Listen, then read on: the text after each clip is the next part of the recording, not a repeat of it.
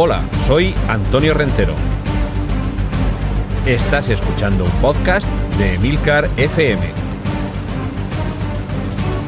Bienvenido al mundo del cómic. Bienvenido a Excelsior. Saludos y bienvenidos a un nuevo episodio de este podcast de Emilcar FM con capítulos monográficos y autoconclusivos dedicados al mundo del cómic. Autores, personajes, colecciones, editoriales. Cada semana tenemos un nuevo argumento y el de esta semana he tardado quizá demasiado en traerlo aquí porque es precisamente el cómic con el que yo aprendí a leer. Antes de ir al colegio, mis primeros contactos con, la lectura fue a través de los cómics y gracias precisamente a Asterix fui eh, aprendiendo a leer. A ver, vayamos por partes. ¿Asterix o Asterix? Yo creo que toda la vida, casi todos hemos dicho Asterix, aunque lo cierto es que el nombre original en francés es Asterix, acentuado en esa I, porque se trata de jugar con la palabra asterisco en francés. Entonces la pronunciación debería ser esa, al igual que Obelix, que es como muchos le hemos llamado siempre, en realidad es Obelix, porque también se juega con la palabra obelisco en francés. Y es que la colección, el personaje, las tramas, todas están repletas de un humor en algunas ocasiones paródico, en, en, otras simpático, en otras chauvinista, en otras chauvinista pero de todas las nacionalidades, autoparódico y realmente un humor blanco, cercano y que funciona a distintos niveles. Asterix o Asterix es un galo, un galo que vive a comienzos de nuestra era en un pueblo rodeado por unas legiones romanas. Estamos en el año 50 antes de Jesucristo. Toda la Galia está ocupada por los romanos. ¿Toda? No. Una aldea poblada por irreductibles galos resiste todavía y como siempre al invasor, y la vida no es fácil para las guarniciones de legionarios romanos en los reducidos campamentos de Babaorum, Aquarium, Laudanum y Petibonum. De esta forma comienzan todas las historias de Asterix y de su aldea gala resistiendo al invasor y por supuesto sirviendo de inspiración para uno de los podcasts más celebrados de la red de Milcar FM, Están locos estos romanos. Y es que la inspiración ha sido generacional y multigeneracional. Hemos sido muchos los que hemos crecido leyendo y divirtiéndonos con las aventuras de estos personajes que básicamente nos ponían ante nuestra propia sociedad. Eh, vamos a, recordar quiénes son sus autores, René Goscinny y Albert Uderzo. A partir de octubre del año 1959 comienzan a publicarse las aventuras de estos personajes que, por cierto, en forma de álbum, con dibujos a color, dibujos caricaturescos, con colores planos, con unas, con unas grandes narizotas, con unos cuerpos desproporcionados, con eh, eh, ambientados en esa época en, la que los romanos extendían su imperio por toda Europa, pero había algunas zonas que o bien habían sucumbido o bien mantenían resistencia o había distintos grados de colaboración. Pues en esa zona, en esa época, en ese momento, lo que hacen Goscinny y Uderzo es trasladarnos a eso, hace 2000 años, pero con una idiosincrasia en la que podemos reconocernos a nosotros mismos, a nuestros contemporáneos, o a nuestros contemporáneos de los años 60, 70, 80 y continuación. Los primeros 24 álbumes están firmados a la limón por René Goscinny como guionista y Albert Uderzo como dibujante, pero por desgracia murió en el año 1977 Goscinny y a partir de ahí fue Albert Uderzo quien se dedicó a hacer las dos labores, las de guionista y dibujante.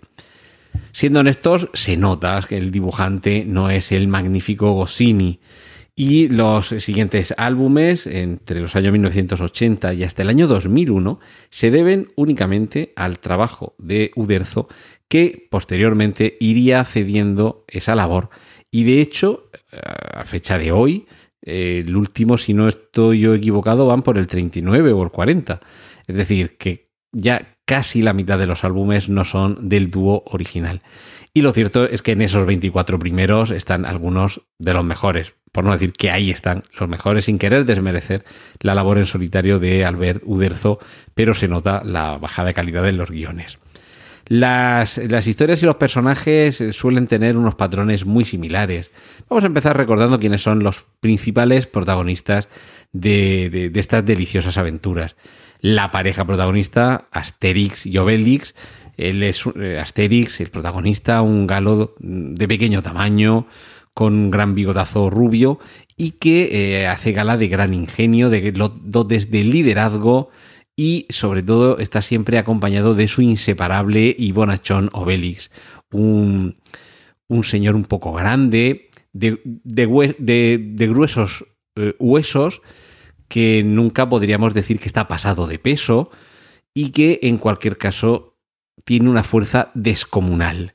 Ese es el gran secreto de los galos, la fuerza que les da su poción mágica, que prepara el druida Panoramix, una poción mágica en cuya marmita de pequeño cayó Obelix y por eso él siempre es fuerte, no necesita tomarse la poción mágica.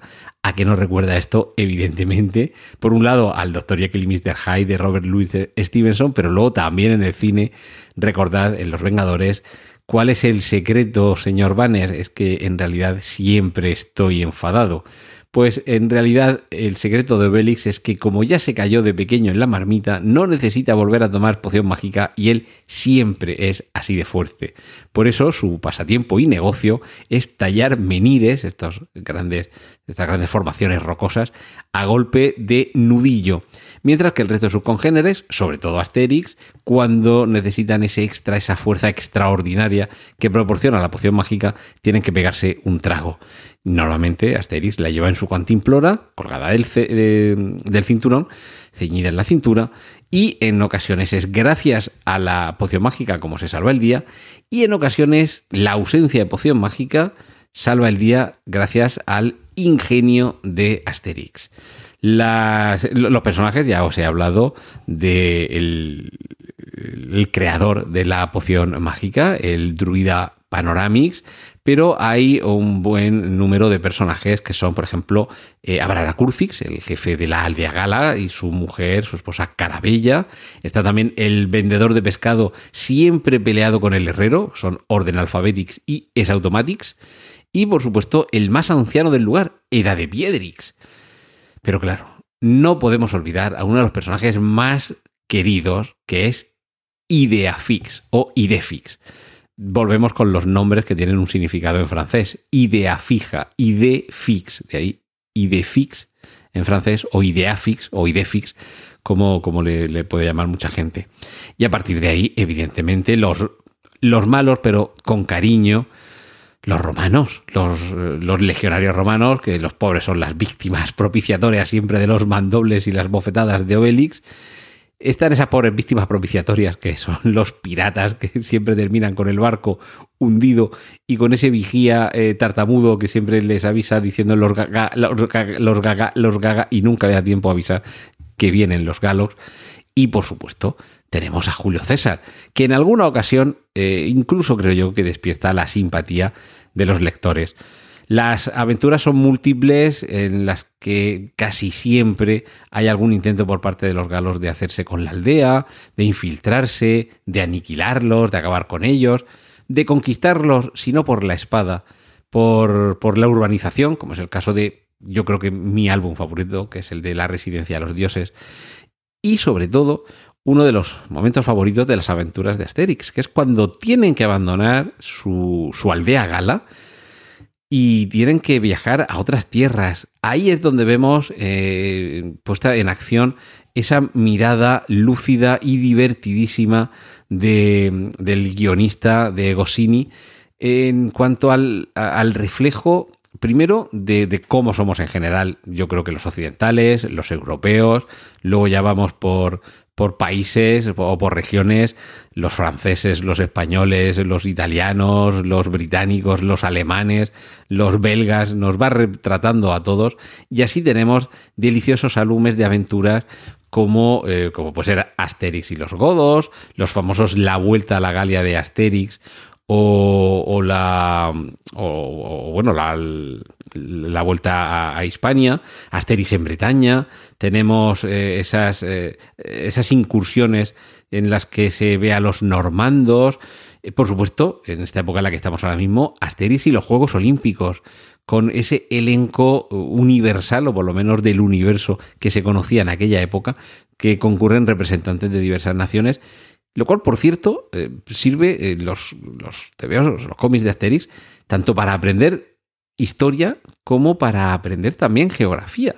Es decir, que no estamos ante algo meramente mm, para divertirnos, y además para divertirnos, lo, dije al principio, a múltiples niveles tiene un, nivel que cualquier joven o niño se va a poder reír y divertir con estas aventuras, pero hay un segundo nivel de lectura en, el que un lector adulto es capaz de reconocer determinados guiños, tanto, a, ya digo, a los, la forma de ser, los caracteres, del, ser humano occidental y de los habitantes de distintos países, siempre cayendo en esos lugares comunes simpáticos en los que podemos reírnos de nosotros mismos, igual que podemos reírnos de nuestros vecinos y que nuestros vecinos se rían con nosotros, pero al mismo tiempo también hay guiños, bueno, a lo contemporáneo del momento en el que se hacen estos álbumes, años 60 y 70 sobre todo, aunque bueno, con posterioridad continúan apareciendo estos guiños en nombre de eh, alusiones a momentos históricos o sobre todo la aparición de personajes. Aparecen desde los Beatles, cuando están en Gran Bretaña, hasta el propio Sean Connery,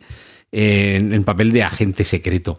En Asterix en Hispania, desde luego, aquí no, se ríen o nos reímos todos juntos de nuestras propias eh, tradiciones, desde las procesiones de druidas, por ejemplo, hasta los atascos de los turistas que vienen a visitar esta tierra que ya desde entonces, desde el año 50 después de Cristo, sufría oleadas de turistas. Cada uno tiene, desde luego, su álbum o sus álbumes favoritos. Quizá algunos de los primeros, como puede ser incluso el primero, Asterix el Galo, puede ser un poquito más irregular. Está el personaje todavía tratando de asentarse pero evidentemente eh, en muy poco tiempo La Hoz de Oro, eh, Asteris Gladiador y desde luego ese eh, quinto álbum, La Vuelta a la Galería Asteris, ya configuran perfectamente las aventuras, los personajes, los secundarios, las, los conflictos habituales, hasta tener algunos históricos, desde Asterix y Cleopatra a Asterix Legionario y, por supuesto, La Cizaña, donde se rompe quizá un poco la estructura habitual, donde tenemos un personaje funesto que va enemistando a todo el pueblo entre sí, algo que nunca había sucedido hasta ese momento.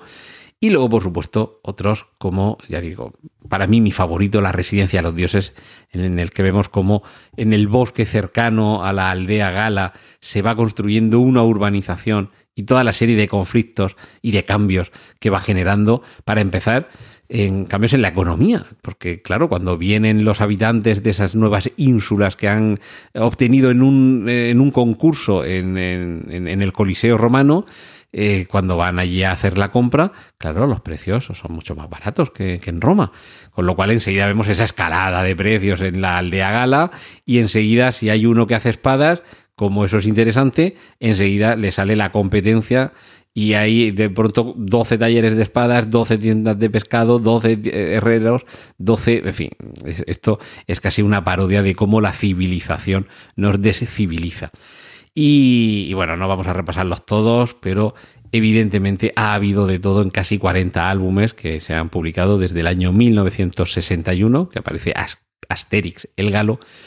Y además, evidentemente, además de repasar a, muchos pueblos europeos y algunos, tanto de África como de Asia, como incluso de América, lo que tenemos también es eh, referencias a momentos históricos, como esa gran zanja, que eh, es una forma de contarnos el muro de Berlín, pero todo esto ha sido llevado a otros medios. Películas de animación tradicional, los típicos dibujos animados de dos dimensiones, pero yo destacaría en los últimos tiempos, muy especialmente, eh, Asterix y la residencia de los dioses y Asterix el secreto de la poción mágica, dos películas hechas con animación por ordenador, sencillamente sensacionales y muy, muy, muy a la altura de los cómics originales. Y por supuesto las versiones en imagen real. Eh, Asterix ha llegado al cine, sobre todo con el, con el rostro de Obelis de Gerard Depardieu, aunque el rostro de, de Asterix, del protagonista, ha ido cambiando un poquito en las hasta ahora cuatro películas que hay pero, pero sigue siendo súper disfrutable y yo creo que es de esos personajes que, como otros, como puede ser Tintín, por ejemplo, van a pasar todavía las décadas y sigue siendo un buen enganche para la lectura. Y os digo que en mi caso en concreto es que todavía recuerdo que en algún momento que de pequeño me porté mal y me castigó mi madre poniendo los tebeos de Asterix en la parte alta de la estantería para que yo no llegara. Y mi queja entre lloros era que si es que no querías que siguiera aprendiendo a leer, ahí haciendo chantaje emocional desde bien pequeñito.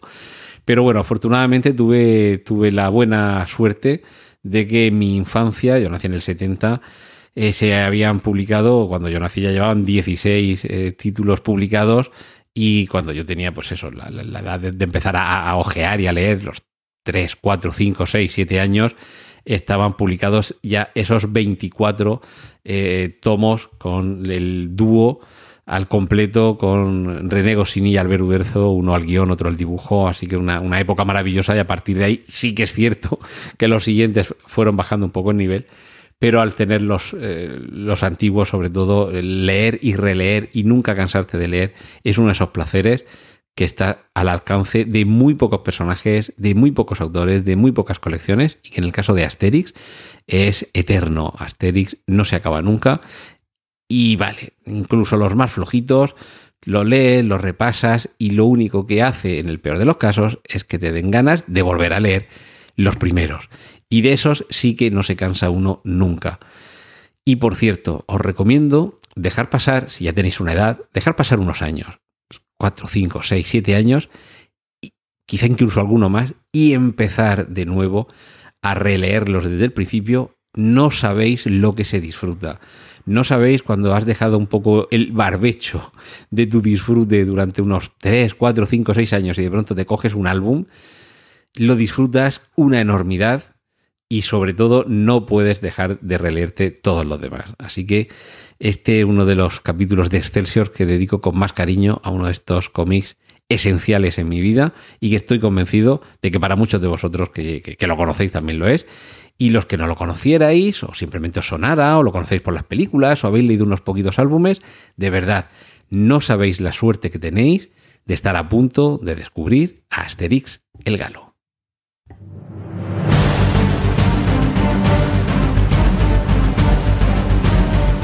Has escuchado Excelsior, un podcast de Antonio Rentero para Emilcar FM. Puedes escuchar más episodios y contactar con nosotros en emilcar.fm barra Excelsior.